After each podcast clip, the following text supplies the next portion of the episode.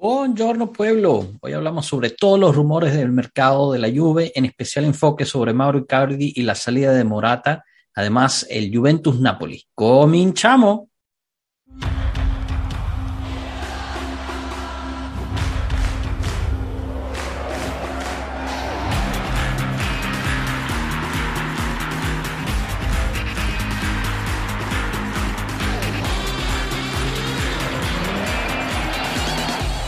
Pueblo Juve. Bienvenidos todos a este primer episodio del 2022. Antes que nada, les deseamos un muy feliz año nuevo, con mucha salud y prosperidad. Les habla su anfitrión Joshua Brayato, aquí con la mayor parte del equipo de Pueblo Juve y dos invitados súper especiales para, para, empezar este año con, con, con lo mejor que, que tenemos en, en la Juventus en español. Le doy la bienvenida a, a, Eddie de Juventus Miami. Eddie, ¿qué tal? ¿Cómo estás? Bueno, un saludo a todo mi querido pueblo Juve. Qué mejor opción que comenzar el año con el pueblo de la Juve, el, el, el pueblo real, el pueblo del calcio. De verdad muy contento de estar aquí con ustedes, muchachos. Y bueno, vamos a comenzar este, este esta fiesta aquí que vamos a hacer. De, Genial, no, mil, mil bienvenido. Cranky, ¿qué tal? Nos vuelves a acompañar y bienvenido a tu casa como siempre. ¿Cómo estás? Hola, ¿qué tal? Muchas gracias por la invitación aquí, recuperándome de la resaca del inicio de año. y qué mejor con todos los amigos aquí para hablar un poco de la actualidad de la Juve y este, caras conocidas y me da mucho gusto seguir compartiendo este espacio con ustedes. Genial, genial. Bienvenido de nuevo, Cranky. Y, y bueno, abro para el resto del equipo de Pueblo Juve, Marco, Enzo, Cano, René. Feliz año y bienvenidos. ¿Cómo, cómo la pasaron? ¿Qué pasa, pueblo? Bien, pedos, muy bien, pero pasándola increíble acá desde Guadalajara. Este, una increíble fiesta, muy bien, me da mucho gusto poder estar de regreso con ustedes, deseándoles a todos un muy, muy feliz año y qué gusto poderlos ver este, dos días después de haber iniciado este nuevo año que estoy seguro va a ser lleno de sorpresas. Feliz año para todos, muchachos. Un, un abrazo a la distancia. Hola, feliz año. Bueno, eh, yo creo que antes de empezar vale la pena, como, como es de costumbre aquí en Pueblo Juve, eh, que dice presente un poquito, que hable un poquito de él, cómo empezó su, su fanaticada por la Juve, dónde empieza el amor por, por, esta, por esta franela que todos queremos y, bueno, un poquito a qué se dedica, que nos, que nos hable un poquito de, de, de la cuenta que, que, lleva también. Adelante, Eddie. Bueno, sí, este, bueno, muchachos, como siempre, con, con, mucho, con mucho amor por, por nuestro equipo, creo que desde muy pequeño, viendo los, los a, señores como Roberto Bayo, sobre todo me enamoré de la Juventus por Roberto Bayo, ese, final, ese penal fallado en el Mundial fue clave para mí, ¿no? Este, creo que desde ahí fue cuando me enamoré de la Juve, eh, saber que ese señor jugaba ahí, entonces, bueno, comencé a investigar un poco de él, a pesar de que estaba muchacho, pero una vez que ves estos colores no no, no dejas de enamorarte cada día, ¿no? Y bueno, como estábamos hablando, después de haber estado muchísimo tiempo viendo demasiado sobre la Juventus, pues decidí pasar a un poco más, a ser un poco más activo, ¿no? Y a tratar de, de, de llevar un poco de información, opiniones, datos, estadísticas, o tal vez mostrar un poco más del fútbol que yo veo mostrárselo a la gente por las redes sociales y tal vez compartirlo, porque me gusta mucho esa diatriba de, de, de, de, diferentes tipos de opiniones, el no estar de acuerdo, el sí estar de acuerdo, esas cosas me gustan mucho a través de las redes sociales y bueno, he descubierto... Me presento a Enzo, te va a caer muy bien. he descubierto que, que, que, bueno, que encontramos a muchos carnales como ustedes también que están interesados en esta, en esta diatriba de, lo que es Juventus en España. Chévere, genial. Si, si no lo siguen eh, a Juventus Miami, a veces se tira unos hilos en Twitter espectaculares con, una, con un análisis de la táctica buenísimo. Así que los invitamos a que lo sigan ahí. También tienes un, un canal en, en, YouTube, me parece, ¿no? Eh, Esquina Bianconera, si, si mal lo recuerdo. El Rincón Bianconero, sí. Rincón Bianconero. Hicimos el Rincón Bianconero, bueno, ya que, ya que estábamos buscando un, un sitio donde pudiéramos hablar de fútbol, pero también un poco, un poco de punto de vista táctico, ¿no? De lo que es la táctica y cómo nos movemos, dónde, dónde nos hacen los goles y por qué, y quiénes son los que se quedan y quiénes son los que realmente están haciendo bien. Eh, hablamos un poco ahí, ahí es donde, bueno, quemamos gente o la ponemos en el trono. bueno, eh, si, si, has escuchado alguno de nuestros podcasts, tú sabes que aquí nos gusta quemar a gente, así que empecemos. No es fácil. Eh, y te, podemos empezar con el calchomercato, que es lo que, lo que más está a la hoja de información ahorita. ayer salió esta noticia, digamos, caliente de, de, Icardi, que, que, ya habían habido contactos entre la Juventus, Icardi y el PSG para traerlo en, en préstamo con...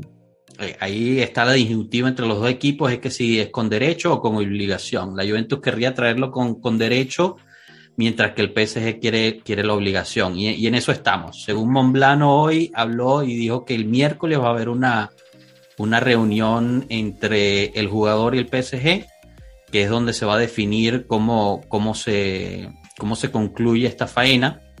Y más que todo esto es en reacción, de cierta forma, a que a Morata le llegó esta oferta del Barcelona eh, de querer irse y, al, al, jugador ya se le había comunicado que la Juventus no lo, no lo iba a rescatar, ¿no? Entonces, bueno, nada, oficialmente el mercado abre mañana en Italia y, ya estamos a full, a full con, todo esto, con todos estos rumores para arriba y para abajo.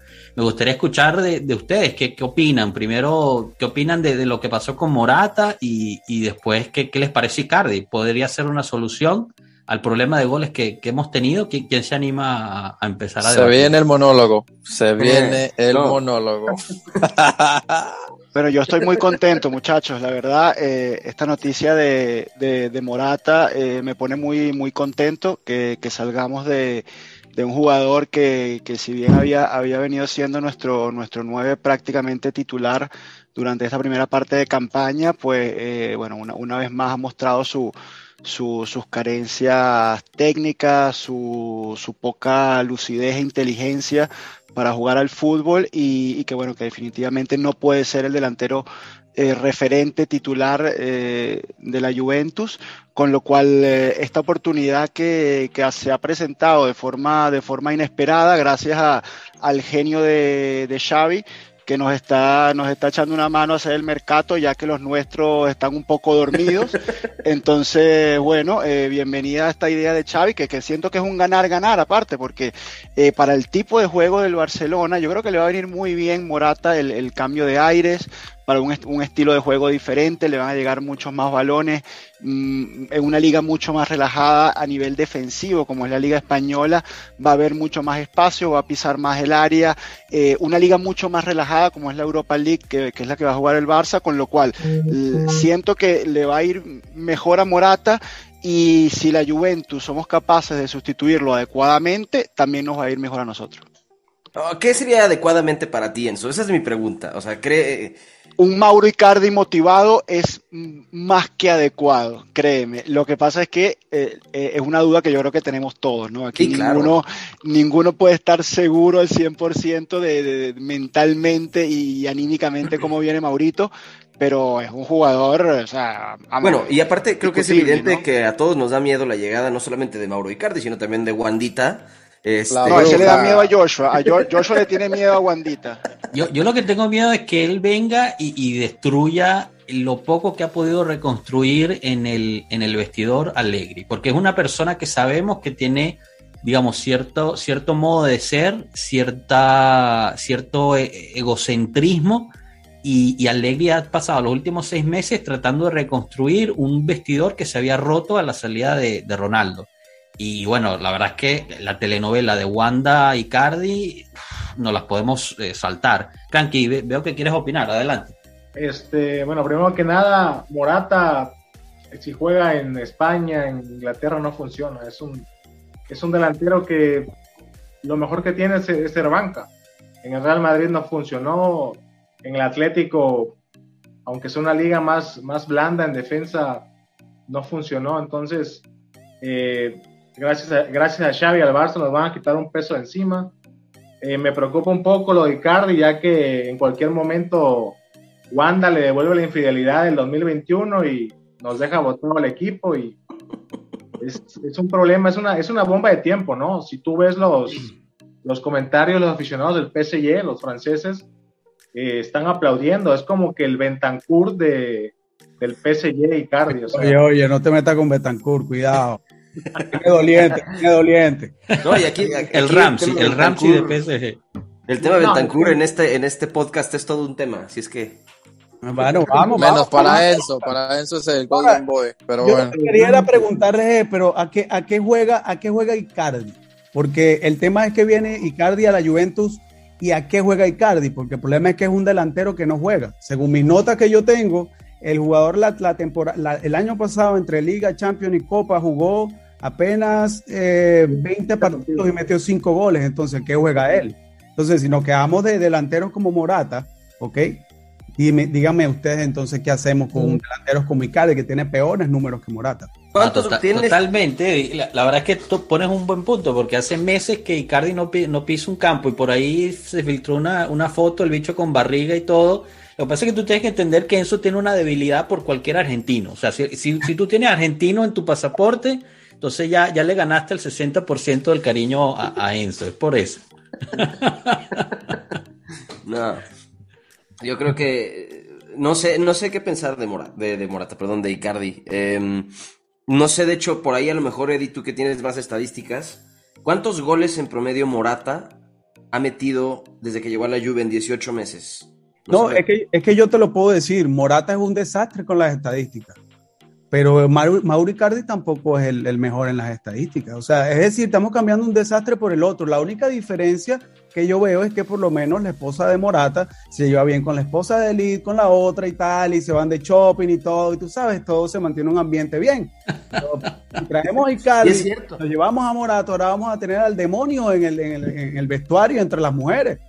Bueno, pero no, creo que aquí no somos unos santos, ¿no? O sea, a veces en el, una cosa es el trabajo y otra cosa es tu, tu vida personal. Yo mire, de, dónde trajimos, ¿de dónde trajimos a Morata? ¿Qué números tenía en el Atlético? Números pésimos. Bueno, te los tengo. Los de Morata son en 23 juegos, tiene 7 goles y 3 asistencias. Los de Icardi son 20 partidos, 5 goles, 0 asistencias. Tiene peores números. En la, en la 2021 yo chequé y tenía más o menos 20, 21 goles. Ahorita, le vino el bajón, eh, pues lamentablemente por eso, por lo, lo, que comentas tú de Wanda, ¿no? Pero si tú ves eh, a quién le ha ido mejor en Italia, Icardi o a Morata, hasta en su mejor momento, en la primera llegada de Morata a la Juve, los números de Icardi se lo llevan por, por completo, ¿no? Pero muchachos, más allá de lo, más allá de los datos, ¿no? Que a veces son, son un poco fríos. Yo creo que hay niveles de jugadores. O sea, a ver, eh, tomando en cuenta como referencia un Icardi profesional, motivado y con ganas de jugar a la pelota, ¿no? Partiendo de esa base, porque si, si a ver, si, si no partes de esa base, pues no hay comparación, se puede poner la rana ahí de nueve y da lo mismo, ¿no? Pero partiendo de una base. Ah, yo era medio campo. partiendo de una base de, ambos jugadores físicamente eh, a punto y motivados para, la práctica del, del, fútbol, son niveles de jugadores diferentes. Y Cari estamos hablando de uno de los mejores finalizadores eh, de Europa. Y Morata, estamos hablando de un delantero del montón, ¿no? Un tipo que, que, corre, que, digamos, le echa bola, como decimos nosotros. El tipo, eh, digamos, le, tiene buenas intenciones, pero poco más. Ahora, ahora Enzo, yo te, yo te pregunto algo, ¿no?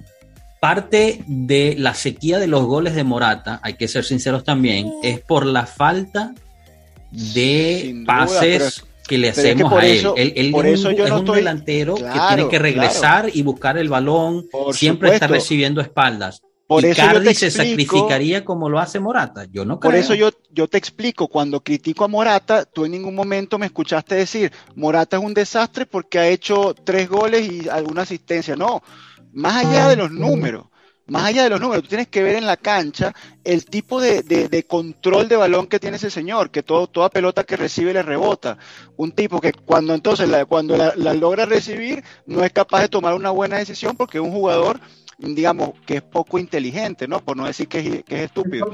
Pero entonces, claro, eh, eh, eh, ese es el tema de Morata, más allá de los goles, porque es más, el año pasado Morata hizo buenos goles tú ves, y Morata, bueno, eh, Eddie, Eddie ya veo que está bien, mejor preparado que nosotros con, la data, pero Morata numéricamente el año pasado, el que no ve fútbol, digamos, alguien que no vio la Juventus el año pasado y agarra los datos de Eddie y dice, hizo todos estos goles, todas estas asistencias, dice, bueno, después de Cristiano fue el mejor del equipo. Lo cual nosotros que vemos a la Juventus todos los partidos, todos los minutos, sabemos que es un desastre, que es inaguantable ya lo de Morata. Lo sé, pero llega Icardi llega Icardi, con el equipo que tenemos ahorita, digamos, Morata se va para Barcelona, llega Icardi. realmente vamos a solucionar la delantera, porque no lo vamos a servir. Es otro, otra vez, otro delantero que no está siendo servido. Icardi para mí no es un jugador que se sacrifica, regresa a la media cancha a buscar el balón. No, no, no, en lo absoluto. En lo absoluto. nos bastaría con que hiciera el trabajo de pivot. Digamos que pueda recibir de espalda ponerle el culo al defensa, aguantar la carga y tirar para un lado y para el otro. Muy, muy parecido a lo que hacía Higuaín en, en, su, en sus mejores años con, con nosotros. Y Cardi no lo ha hecho en la vida, eso es lo que dice. No lo ha hecho una vez en la vida. Con el Inter, cuando estaba con, en el PSG no, pero cuando e, estaba con, Exactamente con el Inter, en el Inter no lo hizo una vez en la vida. Bueno, ahí, ahí discrepamos, Marco. Yo creo que Cardi es capaz de, es capaz de hacer ese trabajo. ¿Ustedes quieren un interista en la Juve? No me importa, no, no, yo no tengo problema. Con que, con que, la, con que la enchufe y con que eh, finalice los centritos de cuadrado o que se pueda juntar con Dybala, ojo ahí, un par de, de medianamente execrados de la, de la selección argentina, uno por alguna razón, uno por otro, los dos han estado allí como que en esa, siempre en esa duda dentro de la selección, eh, uno porque, bueno, porque los códigos y porque Messi no lo quería, el otro porque eh, siempre está lesionado y tal, pero bueno, es una, es una dupla que podría ser interesante. Bueno, fíjate que yo, yo separaría el problema de la Juventus en tres, ¿no? Y antes, de, y antes de, de hablar del tema de mercado, yo hablaría mejor de la situación actual y, le voy a explicar por qué. Yo lo dividiría, en tres porque yo lo dividiría entre primero un tema físico, el dos sería un tema táctico y el tres sería un tema directivo. ¿Ok? Yo pienso que ahí donde están los tres eslabones débiles de, la, de esta Juventus. Y físico, ¿por qué? Porque muchísimas veces no entiendo por qué jugadores no pueden hacer 10 partidos seguidos. Hay jugadores en la Juventus que tienen problemas para hacer 5 partidos seguidos. Y eso es un problema de entrenamiento, es un problema físico de todos los días. Y no sé por qué los jugadores se están lesionando mucho, ¿ok? Y, y es una cosa que quisiera comenzar a investigar qué es lo que está pasando en el tema físico de la Juventus. El tema táctico es que, bueno, Allegri tenía un fútbol claro, ahorita parece ser un fútbol que no está claro, porque al parecer él vino con la mentalidad de tener una táctica fija y resulta que no tiene las piezas para hacer esa táctica fija que él está buscando.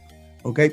Y el tema directivo es que este, este, el, desastre directivo, el desastre en los mercados de fichaje, el desastre en la economía que hay, nos está trayendo problemas en los jugadores en el día a día, en lo que quiere el técnico, en lo que aspira un, eh, en lo que aspira un director deportivo. Entonces, al pasar estos problemas, realmente vemos un equipo que está desequilibrado. ¿Ok? Entonces, la, mejor manera en que podemos arreglar el problema físico es teniendo a los jugadores, conociendo a los jugadores y aprovechando la mejor parte de ellos. El tema táctico es que estén en el equipo para aprender el sistema táctico que se quiere. Y el tema directivo es otro cuento. ¿Cuál es la conclusión que le quiero llevar? Hay que tener a los jugadores en el equipo. No podemos estar cambiando delantero, no podemos estar cambiando, porque esa persona va a llegar con malos vicios, va a llegar malos vicios tácticos, va a llegar no adaptándose a un país, a un equipo. Imagínate que se traigan a Guamellán.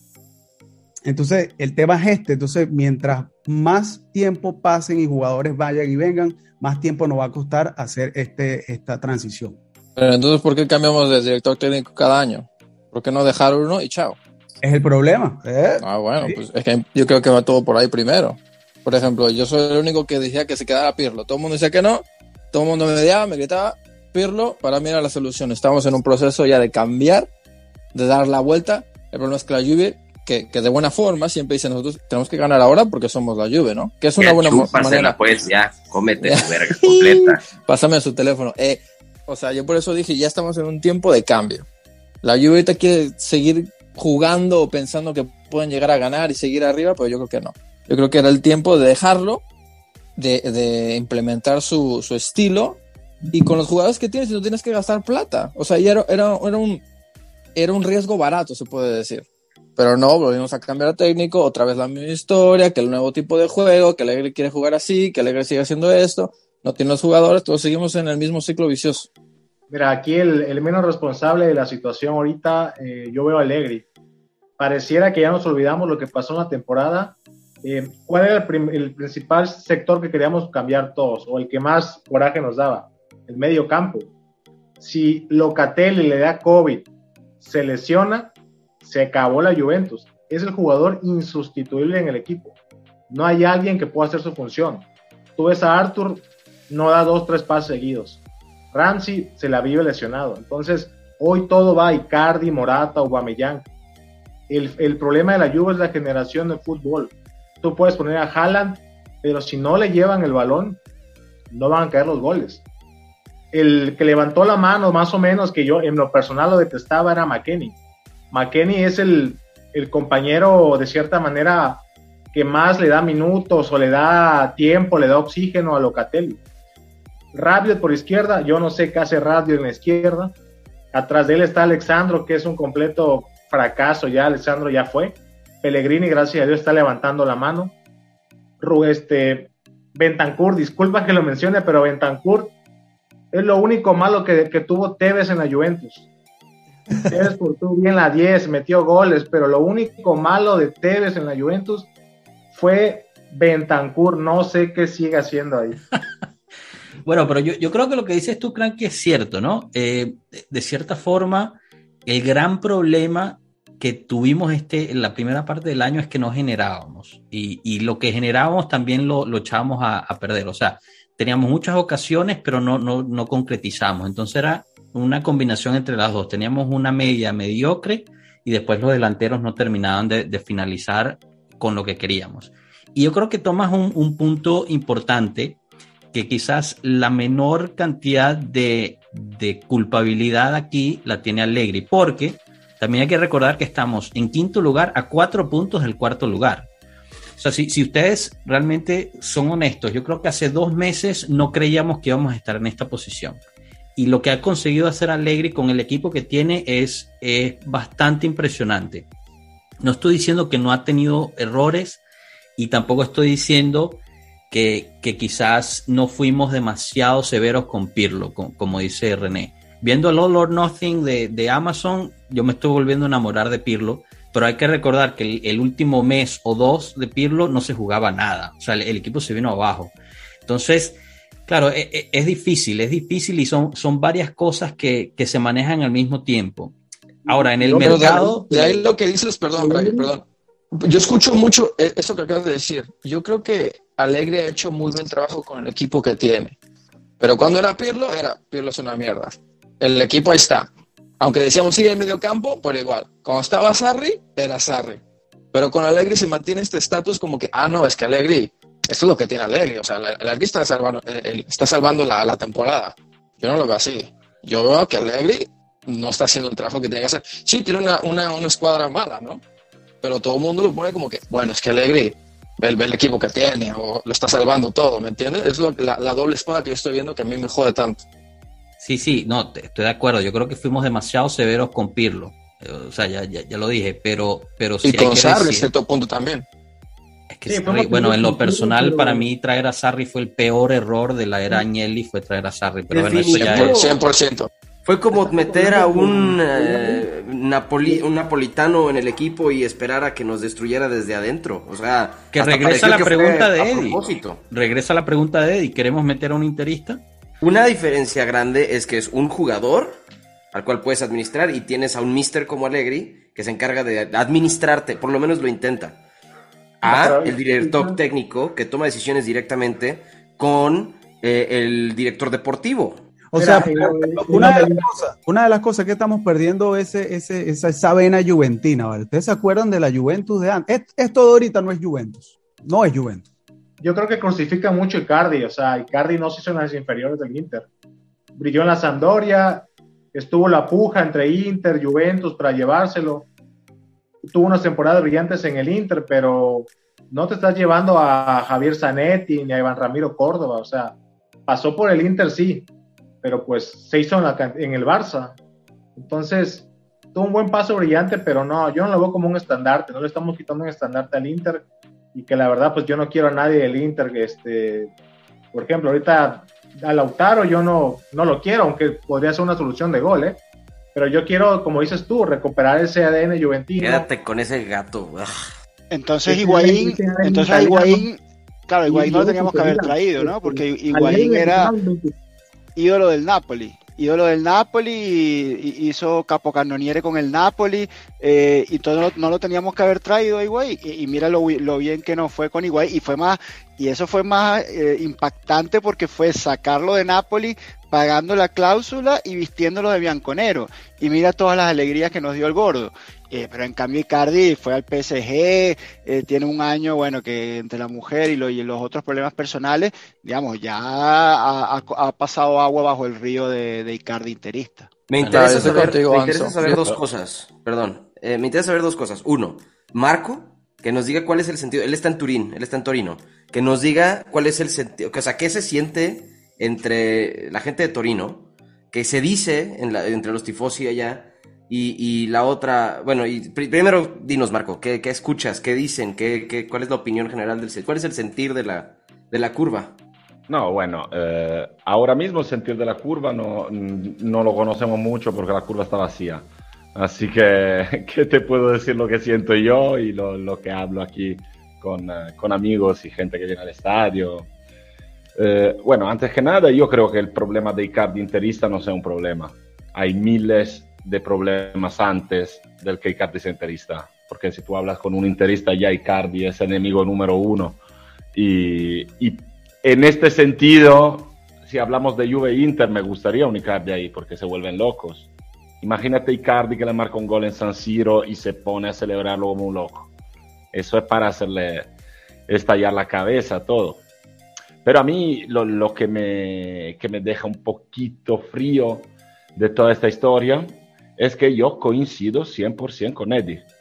O sea, eh, se habló muy claro de un mercado sin dinero donde si había alguna posibilidad se intentaba arreglar algo en el equipo trabajando en el medio campo. Porque ahí, y creo que todos coincidamos que es ahí donde tenemos los problemas mayores. Por otro lado, sabemos muy bien que cuando tú no tienes dinero el poco que tienes te lo tienes que gastar muy bien y cualquier jugador tú fiches, tienes que ver a qué condiciones lo vas a fichar. Te, contesto yo, Marco, te contesto, te contesto. Dime, dime, dime. No hay un jugador, no hay un mediocampista que tú traigas y te resuelva los problemas del mediocampo a menos que traigas a, a Paul. Si usted no trae a Paul Pogba o a un tipo de ese calibre, tú no solucionas los problemas del mediocampo con un colpo.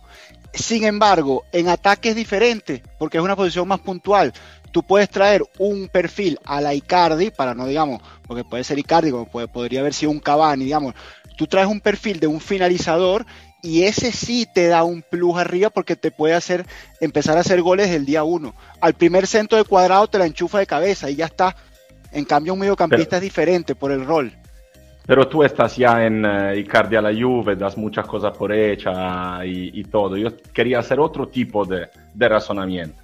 O sea, ahora nosotros se habló un poco de traer un atacante porque nos faltaba justo algo ahí, como tú dices, y se trabajaba en perfiles que a lo mejor habrían podido llegar en préstamo, como un Cavani, un Aubameyang, un tipo para llenar un hueco tú ahora te encuentras en una situación inesperada de un jugador como Morata que tú le has dicho a final de año vuelves a Madrid. Entonces él empieza a moverse y encuentra esa propuesta del Barcelona. Llega a Turín, llega y te dice, mira, yo tengo un acuerdo con el Barcelona, déjame ir. Hay que tener la fuerza de decirle que no.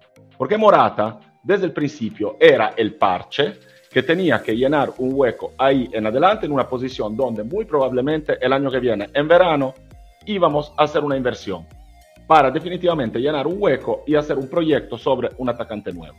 Ahora mismo, si tú traes a Icardi, ese proyecto es un proyecto que ya no va a existir y tienes que rezar la Virgen y Dios y todo el mundo para que Icardi rinda. Yo creo que sea un riesgo enorme porque uno lo tienes que enchufar en un equipo a mediados de la temporada que aunque llegara Ronaldo sería un problema, porque cualquier jugador que tiene que enchufarse en un equipo nuevo le hace falta tiempo y no sabes cuánto empezará a jugar, porque yo he visto Zidane, Nedved, los mejores jugadores acá, tardarse en ambientarse. Pero, y por otro lado, ¿cómo viene Icardi acá? Porque si me dice, viene Icardi con un préstamo de seis meses, y vamos a ver eh, en, junio y se va Morata, te puedo decir que sí, porque yo coincido contigo que Icardi si todo va bien, es un jugador que tiene nivel. No, no estoy de acuerdo contigo en decir que Icardi tiene un nivel y Morata no, porque mi, Icardi no jugó tres partidos seguidos en la Champions League en su vida. Marcó goles en una Inter pésima donde todos jugaban para hacerle marcar goles. Así que este nivel tan diferente de Morata y Icardi, es más, yo creo que tenga más nivel Morata. Pero Icardi tiene un potencial de 25 o 30 goles por año. Pero si tú Icardi lo tienes que, que traer con una obligación de compra a finales de la temporada, tú Sí, no, no, solucionas un problema, tú añades acuerdo, un problema. No, y, añades y- un problema. y yo, y yo no creo que lo harían. Yo creo que si con obligación no lo hacen. Tampoco, bueno, creo yo, no, no, no tendría sentido. Pero yo creo no, que no. estas son las condiciones. Mira, que no ahí sí, ahí sí entonces ya confirmarías todo lo que tú dices, Enzo, acerca de Cherubini. Si llega con obligación a compra, me, o sea, me, me, me salgo a mi jardín, me desnudo y grito a los cuatro vientos y que todos los departamentos me vean, porque me va a hacer la cosa más No, estúpida. pero yo creo que arriba Bene, arriba Bene ahí lo, lo, lo vetaría. Yo creo que no, bueno, una que- cosa es un préstamo de seis meses y una cosa es que tú vas a, ir a comprar a Icardi, obligarte Sí. a comprar a Icardi. Ahí sí, ahí yo todo lo estoy de que, acuerdo con todo Marco, lo que el- se ha el riesgo- filtrado, el lo riesgo que se ha filtrado es que no es con, o sea, la Juventus no va a aceptar una obligación. Lo último que se filtró es que máximo es un préstamo de 18 meses con derecho de compra, pero no obligación. Ahora, si es de 18 meses, que hacia el final, porque lo de 6 meses está difícil también, ¿no? Porque el PSG va, va a aceptar un préstamo de 6 meses. Entonces, si digamos, si al final se termina siendo un préstamo de 18 meses con derecho, ahí yo creo que lo que dice Marco es importante, ¿no? Porque si tú ya te, ya te amarras por 18 meses con Icardi, en verano tú puedes traer a Blajovic, no estoy hablando de dinero, sino cómo, cómo juegas con Blajovic e Icardi en Pero el es que mismo no son, equipo. no No. son excluyentes. no Obviamente son- a mí me parecen que no, no son excluyentes. Porque el, perfil, el perfil de traer a, a Vlahovic sería el perfil de traer a tu delantero del futuro, a tu tipo eh, donde tú vas a construir, digamos, es otro tipo de perfil. El perfil de Icardi que estamos buscando ahorita es tratar de solucionar esta temporada que está mal encaminada y bueno, y ver qué pasa después en verano. Pero ahora, ahora quiero, quiero atinar algo, porque salimos de Pirlo, ¿ok? Y entonces comenzamos una nueva temporada con Allegri. A Allegri le firmamos un contrato de cuatro años y si se acuerdan de las declaraciones de la directiva y de Allegri antes de comenzar la temporada, ellos dijeron que uno de los primeros factores que necesitamos para esta temporada era aumentar el precio y darle plusvalía a esta plantilla. Entonces, el, técnico Allegri se, se fija en comenzar a hacer, eh, a crear plusvalía en esta, en, esta, en esta plantilla. ¿Cómo lo va a hacer? Haciendo que el equipo juegue bien y que salga del letardo donde está. Entonces, ¿qué pasa? Empatamos frente a Udinese, perdemos contra Empoli, perdemos contra Napoli. Cambió el sistema de juego. Después empatamos contra el Inter, perdemos contra el Sassuolo, perdemos contra el Verona. Por segunda vez perdemos y, eh, empatamos y perdemos dos partidos. Volvemos a cambiar el sistema de juego. Luego después sucede lo mismo contra el Chelsea y contra el Atalanta. Volvemos a cambiar el sistema de juego. Entonces díganme ustedes, si estuvieran en el campo, entendieran tantos cambios tácticos y técnicos. Lo que pasa es que sería un podcast aparte ponernos a explicar qué pasó en cada uno de esos, de esos, de esos sectores de la Me historia. apunto, me, me apunto a ese podcast, Eddie, al, al podcast táctico. Sí, entonces eh, eh, yo- podríamos hablar de qué cambió en cada una de esas partes, pero volvimos a cambiar entonces.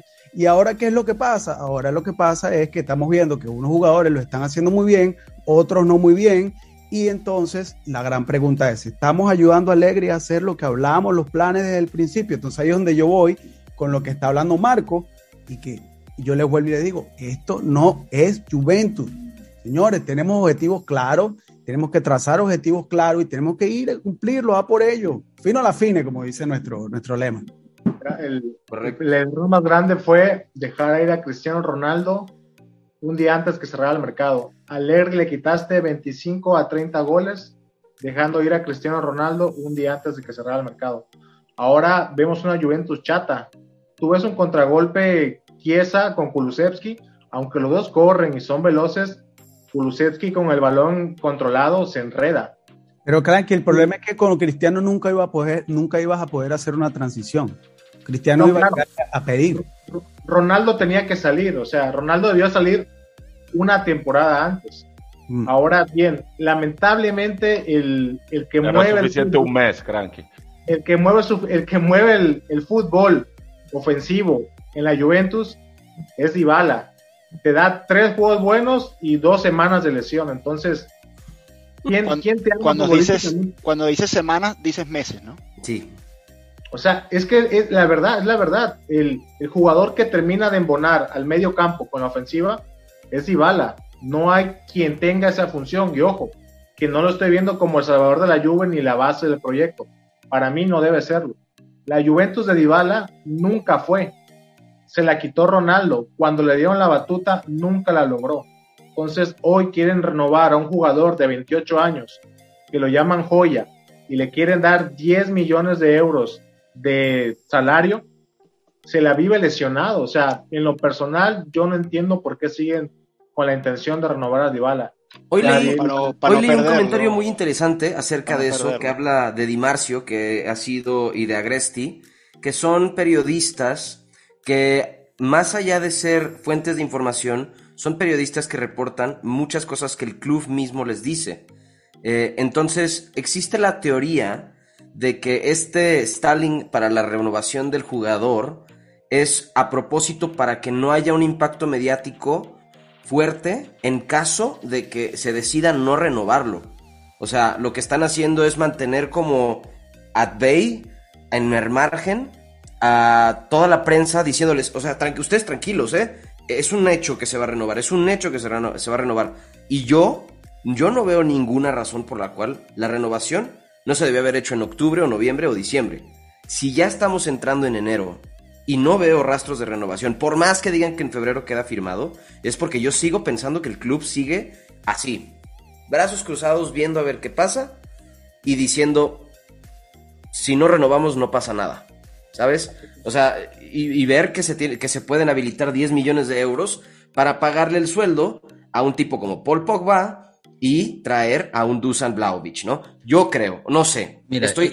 Yo, les voy a dar mi opinión. Yo, creo que la Juventus está entre la espada y la pared y está pagando el no haber mantenido su esencia de Juventus, de renovarse en la ida, como lo hacía el Avocato Agnelli. Avocato Agnelli siempre decía, eh, tienes que renovarte antes de que te, que te obliguen a renovarte. Y la Juventus escoge el no hacer eso, el no seguir bajo esa, bajo esa mentalidad cuando decide sacarse de Allegri en vez de renovar al equipo.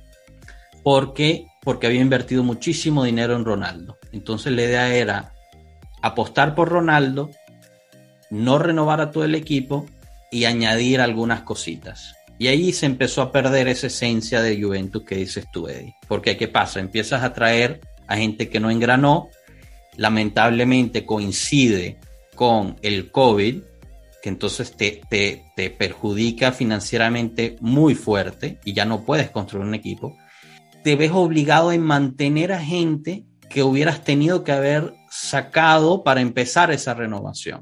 Y lo tratas de parchar trayendo a un, a un entrenador del Napoli para tratar de, tú sabes, hacer la renovación del lado técnico, no dio resultado, tratas de traer a un entrenador joven para ver si él puede sacar adelante a los jóvenes y no dio resultado a la mitad, pero no tuviste la paciencia de hacer la renovación profunda que se necesitaba hacer. Y ahora estás en una situación en la cual te ves obligado que ya no puedes parchar, ya los parches ya se están cayendo, ya no puedes parchar más, pero estás en una situación en el campeonato que si no arreglas, el año que viene te vas a lo peor, porque nadie va a querer venir a una Juventus, a renovar una Juventus que no está calificada a la Champions League. Nadie de los que tú tienes van a querer quedarse. Entonces, ahorita realmente es una cuestión eh, muy, muy peligrosa en mi punto de vista en términos de qué va a pasar. Por ende, este mes de juegos va a ser sumamente clave. Por más allá de lo que sea el mercado, estas tres semanas de juegos de Serie A nos van a decir qué va a pasar con el resto de la temporada de la Juventus de este año, pero también meto la mano en el fuego y decir, nos van a decir qué va a pasar con la Juventus el próximo año. Porque si en estas tres semanas perdemos todos los partidos, olvídense, señores, el año que viene vamos a estar peleando para ver si calificamos a la Europa League, mucho menos a ver si calificamos para la Champions League. No sé, díganme ustedes qué, qué, qué opinan Ahora, de eso. Yo, yo lo que Pero- digo es que va- vamos a fijarnos el desastre táctico. va- vamos a ponerle un jugador, Betancur, el más criticado. ¿Ok? El, el que todos aman aquí. Ahora, yo. Yo, no, no, no, no, no, no, no, no, no, no. No, no, no. Aquí hay uno que lo ama y ese se llama Enzo. Nada más. Ah, bueno. Ya somos dos entonces. Mira, tú tienes a un jugador, tú tienes un jugador, un de garra charrúa, un uruguayo. El Ah. hombre sabe cómo meter patadas. El hombre Ah. sabe cómo quitar pelota. El hombre no entiende muy bien cómo tocar los balones, pero el hombre sabe quitar pelota. Ok. La gran pregunta que yo tengo, si tú tienes un mediocampo y quieres armar un mediocampo de tres, ¿alguna vez en tu vida has pensado en probar a Betancourt de cinco y que no distribuye el balón como un registra? que la pelota, que la pelota salga, espérate, Olvídalo, me. que la pelota salga jugando por las bandas y no por el registra, no, no, no de registra, de 5. ¿Alguna vez has probado soltar a Locatelli, meter a Betancourt de 5, solo de 5, no de registra? No confundamos un 5, un pivote defensivo un registra. No lo confundamos. ¿Sabes quién, Y sabes no- quién sí lo hizo? ¿Quién? Sarri lo hizo. Sarri Sarri lo lo hizo. Y, y fue la mejor versión. Desastre. No, la mejor, el mejor Betancourt que hubo fue el mejor, el, el Betancourt de Sarri. No hay- Eddie, Eddie, Eddie, yo, yo, a mí me encanta, bueno, no me encanta Betancourt, pero yo soy los que piensa que Betancourt es un mal necesario porque es el único que corre. Es el único que hace leña, es el único que hace los relevos, es el único que, que hace la leña en el medio campo. E- e- y esa parte es un trabajo sucio que alguien tiene que hacer. Pero, pero hasta ahí te, hasta ahí te aguanto el, el argumento. Cuando tú me Una dices pregunta, Betancourt de regista, no tiene sentido porque no tiene los pies. Es que No vuelve- tiene los pies para, para hacer que- cinco. Es que es lo que estoy diciendo. Betancourt no puede jugar. Betancourt no puede jugar de registra. Betancourt juega de pivote defensivo, no registra. O- o- es que yo estoy de acuerdo, él no puede jugar de registra. Por eso los mejores momentos, claro, los mejores momentos de Betancourt era cuando jugaba con Arthur. Cuando Arthur, Arthur hacía el, el, el regista técnico y Betancourt el pivote defensivo. Pero ¿qué pasa ahí? Que en ese momento Arthur, el único partido decente que le vimos, tocando la pelota a más de dos metros de distancia y, hacia adelante fue el partido con Porto. Del resto, Arthur es, el, el- el- como, como dice eh, Capello, es el jugador de, de- de- rugby, ¿no? Que toca lateralmente y a, dos metros de distancia. Que ojo, y, y para eh, terminar el tema Arthur, los últimos dos partidos de Arthur a mí me ilusionan, porque es un 5 que mm, trata bien la pelota y en esos dos partidos se vio que jugaba hacia adelante, se vio que empezó a, a- a- a repartir balones a más de, de 10, 15 metros y eso es lo que la Juventus necesita de Ramsey, eh, perdón, de, de, de, de Arthur. Uy, lo que no contra- sé es pero si- Enzo, si contra un. Cagliari, contra un Cagliari en crisis, De contra un Bologna. Totalmente, totalmente. Pero antes, contra ese mismo Boloña, contra ese mismo Cagliari o contra esos mismos rivales menores, Artur ha- hacía otras cosas. Es- es Correcto. que- Es que, es que mira, yo, yo, de- yo, yo entiendo que la Juventus tiene que tener buenos jugadores en el mediocampo. Pero te, pues, me voy otra vez al principio. No dijimos que íbamos a aumentar la pluralidad de esta, de esta plantilla. O sea, ¿cuál, cuál es, el, cuál, cuál es el- el- la- la- lo que quiere la gente ahorita de cambiar jugadores a medio año cuando no es posible y no tienes el dinero? Mira, el que siga pensando que Vlaovic es una realidad, siga soñando. Hermano, soñar es libre. Pero eso es algo que no va a pasar. O sea, hablar de eso para mí es estéril. ¿Cómo es estéril decir que vamos a, a cambiar tres jugadores del mediocampo? Eso es estéril, sí, pero si quieres seguir soñando, adelante. La realidad es que tienes que seguir jugando con Betancourt, con Rabiot, con el otro y con el otro, y con Locatelli. Esa es una realidad. Entonces, ya una vez que vamos a ver esta realidad, vamos a buscar una funcionalidad en el campo. Porque eh, eh, también pasó con Kingsley Coman, y bastante que nos vacunó Kingsley Coman. Y miren el Kingsley, el, el Kingsley de- de- de- de- del Bayern. Entonces, el problema no, es, no son los jugadores. El problema es qué funcionalidad táctica y técnica le das dentro del campo. Eso es lo que. lo que Una pregunta, ¿cómo, cómo se consigue la plusvalía? En este momento de que había un medio campo tan malo, se buscaba una pareja para Locatelli. Naturalmente todos pensamos que iba a ser Arthur porque tiene buen pie, porque conduce el balón, lo, dis- lo distribuye. ¿Quién levantó la mano y quién le quitó ese lugar a Arthur? Fue McKenny y ojo, lo subrayo, yo lo odiaba y él está consiguiendo esa plusvalía en su ficha. Hoy McKenny lo quiere el Tottenham, se habla de que lo quiere el Arsenal. La plusvalía la consigue el futbolista con sus acciones. no con el parado táctico en el, en, el, en el, esquema, en el, en el pizarrón. McKenny levantó la mano y le, arrebató ese puesto a Rabiot, a Ramsey, a Bentancur. ¿Tú te imaginas, Cranky, tú te imaginas el primer entrenamiento de Allegri cuando ve a Artur haciendo lo que hace o lo que, lo que hacía? El hombre se volvió loco y dijo, pero ¿cómo es posible que este señor no es capaz de dar un pase a más de dos metros? Entonces, claro, Allegri, y creo que lo, bueno, lo dijimos al principio, no recuerdo quién, Allegri cuando entra al equipo, él se esperaba otra calidad de jugadores, otro nivel. Y él a los dos, tres primeros partidos, entonces ahí es cuando tiene que darse cuenta, le costó como un mesecito darse cuenta de que el material humano que tenía no era el que pensaba. Y entonces ahí él cambió, fue ese, ese, ese primer cambio que, le da la Juve. Y el segundo cambio que le da la Juve viene con la lesión de Dybala. Se da cuenta que Dybala te hacía un, cierto trabajo, pero que no tenía un sustituto. Entonces, cuando se te cae Dybala y se te caen todos los demás porque no tenían la pasta de, de Juve, entonces ahí es cuando él vuelve y recalcula y dice, muchachos, ¿sabes qué? Todo a la mierda, doble línea de cuatro, pegada al arquero y se la tiramos larga aquí esa que corra y fue cuando ganamos a Chelsea, cuando hicimos dos, tres resultados consecutivos.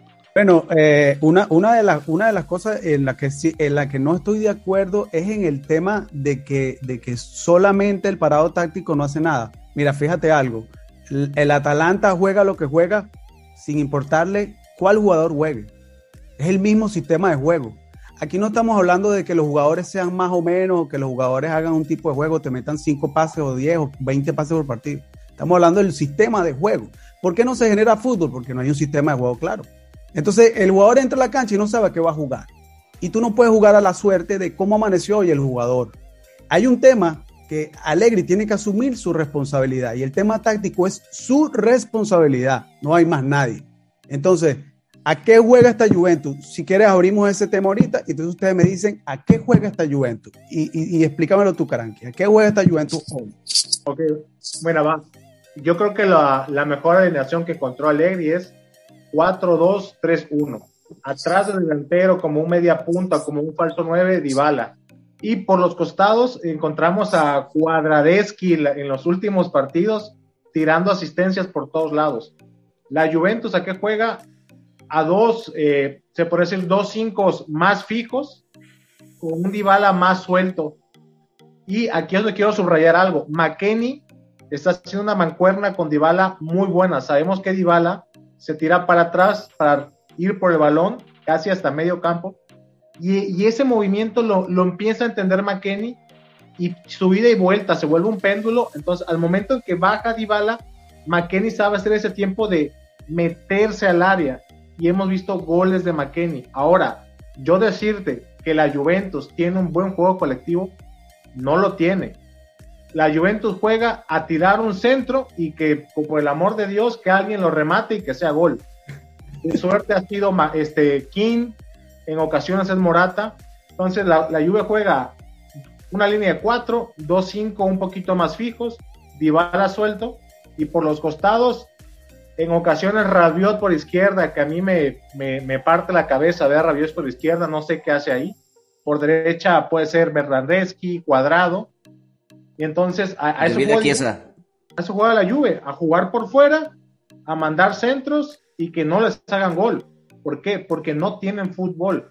Y ahora, este punto, aquí, aquí Bentancur, si lo vemos bien, Bentancur en Boca era casi un 10 y lo fueron retrocediendo.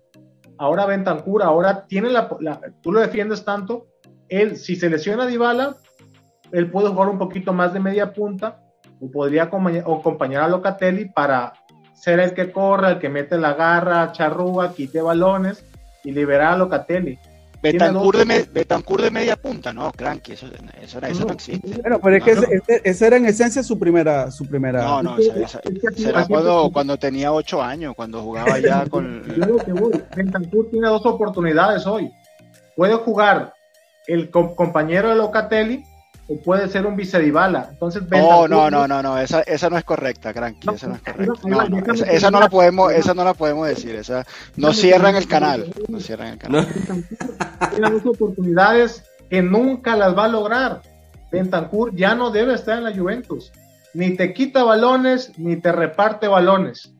Yo repito, la, el, lo único malo de Tevez en la Juventus fue que nos, que nos dieran a Bentancur. Fue lo único malo. ¿Y quién recibió Bentancur? ¿Quién pidió Bentancur? Alegri. Recordémoslo. Sería su pupilo. ¿Y qué está pasando? No lo mete. Regresó y vio que el jugador nada más no. Y nunca se lesiona. O sea, hasta con eso tenemos la suerte de que nunca se lesiona Bentancur pero en el terreno de juego no te aporta ni para atrás ni para adelante. No, yo quisiera regresar un momento a lo que dijiste tú hace poco y hacerles una pregunta. O sea, puesto que nosotros nos vamos a, a jugar el futuro en los próximos tres partidos. Bueno, es, largo el camino todavía, pero eso va a ser uno de los momentos tópicos de esta temporada. ¿Ustedes realmente creen que tenga sentido hablar de mercado? ¿Y ustedes creen o no que eh, esta Juve, estos mismos jugadores, no tengan un potencial de cuarta plaza en el torneo y de pasar contra Villarreal para llegar al objetivo mínimo de la temporada? O sea, yo creo que hablar de mercado ahora, justo porque estamos ahí todavía con todas estas dudas a nivel táctico, y no solo nosotros, me parece haber entendido que, entendido que coincidimos todos con que Allegri también está buscando todavía la identidad táctica de este equipo. ¿No sería más lógico quedarse con los que tenemos? Enfocarnos claro que sí. en hacer lo que tenemos que hacer este mes. Yo te voy a dar un aplauso aquí. Te voy a dar no, y sobre todo, sabiendo que tenemos pocos recursos para el mercado, yo creo que es fundamental tener las ideas claras. O sea, no se hace mercado cuando tú no tienes ninguna idea de cómo va a jugar el equipo, porque esto es uno de los errores que hicimos en esos años, que ahora estamos pagando, cuando tú ibas a traer a Rabiot, a Ramsey, a esa gente que eran perfiles de nivel, pero tú no sabías dónde encajarlo. Entonces, Allegri hizo varias veces milagros, haciéndose hacer el mercado por la sociedad que corría detrás de las ocasiones y consiguiendo hacer cuadrar todo con más subirse a la izquierda, con todo.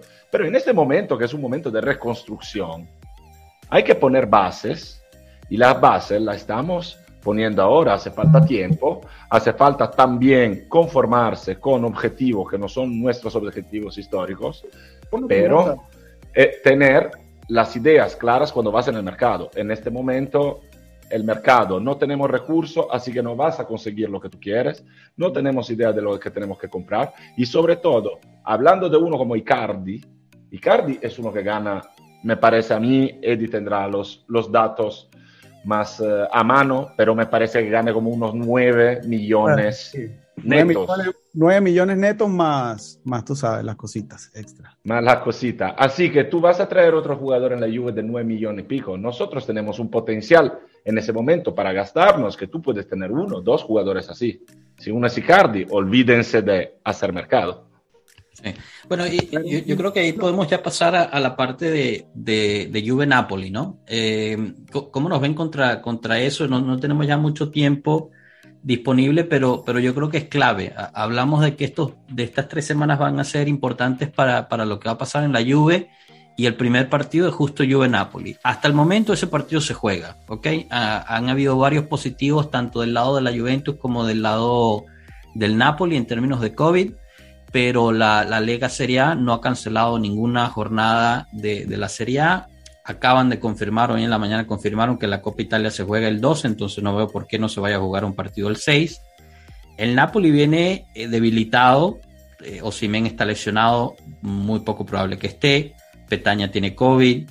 Eh, en términos de, de zagueros están realmente faltos, creo que tienen solo a dos disponibles con un joven entonces, eh, ¿cómo nos ven en términos de eh, cómo está el equipo para este, para este partido? Uh, hasta el momento que Lini y, y, Pinsolio fuera por COVID, pero el resto debería estar disponible. Y no importa lo que pase en el mercado, no va a llegar a tiempo. Aunque llegue Icardi mañana, no va a estar en el partido. O sea, no, no, no va a tener, eh, quizás estará en la, en, la, en la banca, si es que llegue Icardi o quien llegue. Entonces, lo que tenemos contra el Napoli es lo que tenemos ahorita. ¿Cómo nos ves? Eh, Eddie, empiezo contigo, que, eres muy, muy bueno con la táctica. ¿Qué, has pensado sobre este partido y, el resto de estas tres semanas que se vienen? Bueno, mira, estuve chequeando unos partidos del Napoli, ese famoso 4-2-3-1 que ellos juegan, eh, lastimosamente tienen muchísimas grandes bajas ahorita, es un equipo que está plagado de lesionados y personas con COVID, pero eh, creo que Allegri va a tener su primer gran reto de esta temporada porque a pesar de que el equipo no tiene a los jugadores, pero el equipo tiene un sistema de juego claro. Y el sistema y ellos saben cómo jugar este tipo de partidos y saben proponer fútbol, saben proponer juego. Y una de las grandes cosas que me preocupa es que Allegri siga este, insistiendo en jugar en el 4-3-3 donde no tienes a los tres mediocampistas que logran engranar ahí atrás una, una, salida de balones clara. Y yo creo que lo mejor es que estos jugadores de la Juventus aprendan a jugar la formación básica, un 4-4-2, que aprendas a atacar y que aprendas a defender y que aprendas a proponer con un 4-4-2. A pesar de que nosotros queramos un 4-2-3-1 o muchas otras cosas que vendrán después. Por faltar tantos jugadores, te pudiera decir que no va a ser un partido que va a estar en perfectas condiciones. Va a ser un partido que va a estar afectado, pero va a ser la primera gran prueba de Alegre y quiero ver qué pasó, qué va a pasar y qué va a proponer él después de que se acabe el año viniendo de tres cambios de sistemas tácticos, como ya te expliqué. Después que se perdió ante el Napoli, después del Verona y después del Atalanta Chelsea. Tres veces hemos cambiado sistema táctico. Quiero que ver con qué viene ahorita. Ante el Boloña, Tuvimos un juego, ya tú, ya tú diste más o menos un resumen de lo que pasó frente al Boloña, de lo que pasó frente al Cagliari. Ahora, ¿qué va a venir? 4-4-2. Entendido. Bueno, ya ha tenido cinco días para preparar el, partido. O sea, tampoco es que puede decir, no, no hemos tenido tiempo de entrenar, ¿no? Los, muchachos regresaron a entrenar el primero y va a tener sus cinco días de entrenamiento. Eh, ese 4-4-2 es, es, medio engañoso porque eso realmente termina siendo un 3-4-3 porque él está ahorita utilizando algo que se llama el lateral corto y el lateral largo, ¿ok?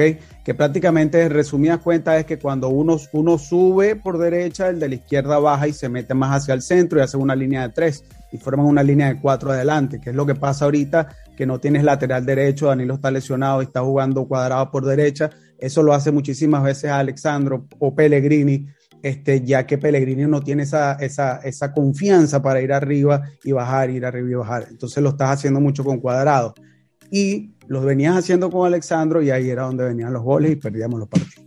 Y, ahorita con el, regreso de, de Chiesa, ah, porque ya está en disposición y hizo todo el entrenamiento completo, digamos, el último cambio táctico que tú mencionaste y, empezó a funcionar contra el Genoa, contra el Bologna, contra el Cagliari, Chiesa no estaba, estaba lesionado al regresar Chiesa a, disposición, ¿te perjudica ese nuevo cambio táctico o, cómo lo acoplas a él? ¿A quién sacrificas? ¿Sacrificas a Bernardeschi que está haciendo un buen partido? ¿Ha, llevado haciendo buenos partidos? ¿O cómo, cómo lo integras? ¿O simplemente sientas a Chiesa? No, mira, yo, yo simplemente no, yo no saldría con Chiesa desde el, desde el, primer minuto. Yo, yo, yo usaría Chiesa desde el banco primero porque creo que no los tiene los 90 minutos y vendría con Chiesa desde el banco, pero este, eh, me fiaría mucho de la racha que tiene ahorita Bernardeschi y de verdad que en ese funcionamiento táctico que vamos a ver de la Juventus, tenemos que ver algo que es súper importante y que Alegre está buscando los duelos físicos, el uno versus uno. Y eso es lo que lo ha hecho a él en algunos partidos salvarse de perder. Ese uno, ese uno contra uno de cuadrado contra alguien siempre es lo que te da la oportunidad de ganar un encuentro. O el uno contra uno de Dybala también te da esa, esa posibilidad de ganar un encuentro. Mira, eh, muchísimas de las diferencias que tenemos con el contrario son defensas, son, son dificultades anímicas, dificultades mentales. Y ahí la Juventus tiene que trabajar. Yo creo que este primero de enero le haya servido a los jugadores para cambiar el sistema de juego a nivel mental. Otra cosa, Alegri usa mucho los dos hombres libres. Cuando Allegri siempre agrega al central, que en muchos casos es Bonucci o Delit, eh, cuando él agrega los dos hombres libres, siempre va a sobrar un hombre en el lateral y va a sobrar un hombre en, en la defensa y ellos se incorporan al ataque y cuando se incorporan al ataque ganan el 6 contra 7 y crean superioridad numérica y eso es bueno verlo. El problema es que cuando eso sucede no hay quien te defina. Tranqui, Enzo, Marco, René, algo que quieran añadir, ¿cómo ven el, el, el Juve Napoli antes de cerrar aquí? Yo lo veo posticipado. Ir por los tres puntos, Manolas lo acaban de vender, están llenos de COVID. Este partido no lo vamos a ganar con fútbol. Eh, yo creo que Allegri sigue con el 4-2-3-1. El 4-4-2 sería usar a Rabiot por izquierda, por izquierda, y eso ya no va. Ahí es eh, empezar a ganar, empezar 1-0 perdiendo. Yo no veo, eh, yo, igual veo una parte que, que, a veces creo que soy o quizá muy duro, no sé. yo creo que nos tocamos mucho el corazón con el medio campo y tocamos esa parte mental. Estamos hablando de que el 80% de los mediocampistas que tenemos en la Juventus eh, fueron los que se quemaron a Sarri, a Pirlo, y hoy le están rompiendo la cabeza a Allegri. No, eh, no, no, puede ser que se pase por el tema mental, eh, que no juegue bien Bentancur, que no juegue bien Rabio, Ranzi es un cero a la izquierda. si la Juventus no hubiera conseguido a Locatelli del Sassuolo, no estaríamos cuatro puntos cerca del Atlanta, estaríamos cuatro puntos arriba del Genoa. O sea, es, hay un tema que de verdad que si Locatelli se va a empezar a quedar sin piernas, porque Locatelli juega todos los partidos. No hay nadie en ese medio campo que queremos tanto y defendemos tanto que tenga el fútbol de Locatelli. E, e, esa parte creo que eh, a veces queremos reconstruir con un medio campo que lleva tres años sin dar un buen desempeño. Entonces, volviendo al tema del Napoli, eh, yo veo a Juve ganando, pero no por un buen fútbol y un buen funcionamiento, sino porque el, el Napoli antes del parón ya empezaba a desinflarse, ya empezaba a perder puntos. Ahora le vendes a Manolas, tienen COVID. Yo ese partido lo veo como muchos otros. Empezamos ganando 1-0, lo sufrimos y quizás lo gane la Juve 2-1. Este, Pero yo veo el 4-2-3-1 ya eh, inamovible para Allegri, porque como dices tú, ya probó tres alineaciones. Entonces, empieza otro año, vamos a volver a empezar. Yo creo que eh, es la parte donde ya el técnico ya se empieza a jugar y a ver de qué se trata su proyecto, quién es sostenible y quién no. Entendido. Marco, ¿tú, tú piensas que no se va a jugar el partido? Yo sigo de la misma idea, o sea, Nápoles hará cualquier cosa para no jugar este partido y conociendo a lo que pasa acá en Italia, lo que es capaz de hacer el Nápoles y sobre todo los hinchas del Nápoles, porque el problema ahí va a ser una eventual intervención de, eh, del ASL, que sería la, la autoridad sanitaria del territorio y seguramente ahí dentro serán todos hinchas del Nápoles que si tienen que firmar un par de hojitas para aplazar el partido lo harán con muchísimo gusto. Eh, sería la Lega italiana que debería conseguir eh, negociar, digamos, una situación igual para todos. Esto es un, algo que no supo hacer el año pasado, no más que tres días, no veo por qué debería conseguirlo ahora y creo que lo que ha pasado el año pasado sea, sea ya un precedente que muy fácilmente se pueda repetir. Así que yo espero que se juegue el partido y, y, a lo mejor se juega, ¿eh? no, no, te digo que no, pero mi, mi idea es que ellos harán todo, todo, todo lo posible para no viajar a Turín. Sí, bueno, todavía queda eso en el aire. Enzo, René, para cerrar, ¿algún, algún comentario? No, yo, yo creo que Allegri a esta hora, eh, que estamos a 2 de enero, y creo que tiene un, entrenamiento y medio encima, porque el entrenamiento del 31, tal, digamos, los muchachos están volviendo. Eh, él no tiene ni idea de, qué formación va a usar el, día 6, principalmente porque tiene que ver a los que vienen de lesión. Eh, recordemos a De Chilio, que también va a ser, puede ser importante para, para que juegue cuadrado eh, más liberado adelante. Entonces, si no tengan duda que si De Chilo está bien, De Chilo va a jugar. Eh, Chiesa también viene de lesión, Dybala viene de lesión. Eh, Morata, no, se sabe si, se queda, si se va. Entonces todavía Allegri a esta hora tú le preguntas y digamos, eh, tendrá claro los de siempre, ¿no? El arquero, eh, Bonucci, Delic, Cuadrado va a jugar en algún lugar, Locatelli, pero del resto el, equipo no, no, no, está claro, no lo tiene él claro todavía y yo creo que eh, va, van a ser claves ver cómo está la condición física del, de los jugadores que vienen de lesión y por último para cerrar y con esto me uno a lo que mencionaba Eddie al principio de su intervención, el tema físico. Eh, Allegri siempre habla de la lluvia de marzo y la lluvia de marzo físicamente se hace en enero. Entonces, esa es la gran duda. ¿Le va a meter carga física a los jugadores en estos primeros 15 días con el mes de enero que tenemos? No estoy seguro. No estoy seguro que él pueda meterle carga física a los jugadores y que enfrentemos los rivales directos de enero con un equipo con las piernas pesadas. Y eso nos puede afectar eh, a mediano plazo en la famosa Juventus de marzo. Bueno, perfecto. Yo creo que lo podemos dejar ahí que, y, pido una disculpa que nos, nos, pasamos un poquito de tiempo, pero la, conversación estaba muy rica y muy buena. Y bueno, yo creo que lo dejamos abierto a la invitación de que Eddie y Cranky nos vean, van a, a acompañar para, para, otro debate bueno de, de, mercado y de táctica. Queda pendiente ese, ese podcast con Eddie y Enzo discutiendo la táctica. Así que eso no me lo olvido. Tan, tan, tan, tan, tan. Tú y yo ya estábamos en la delantera, ¿no? Ya lo habíamos dicho por Twitter. Así es. Y bueno, nada, mil gracias de verdad, su participación y tiempo. Invitamos a todos a compartir este podcast, a, a unirse a la, a la, comunidad, tanto Eddie y, y, de Cranky, de Pueblo Juve, en Twitter, en Instagram, en, en todas las plataformas.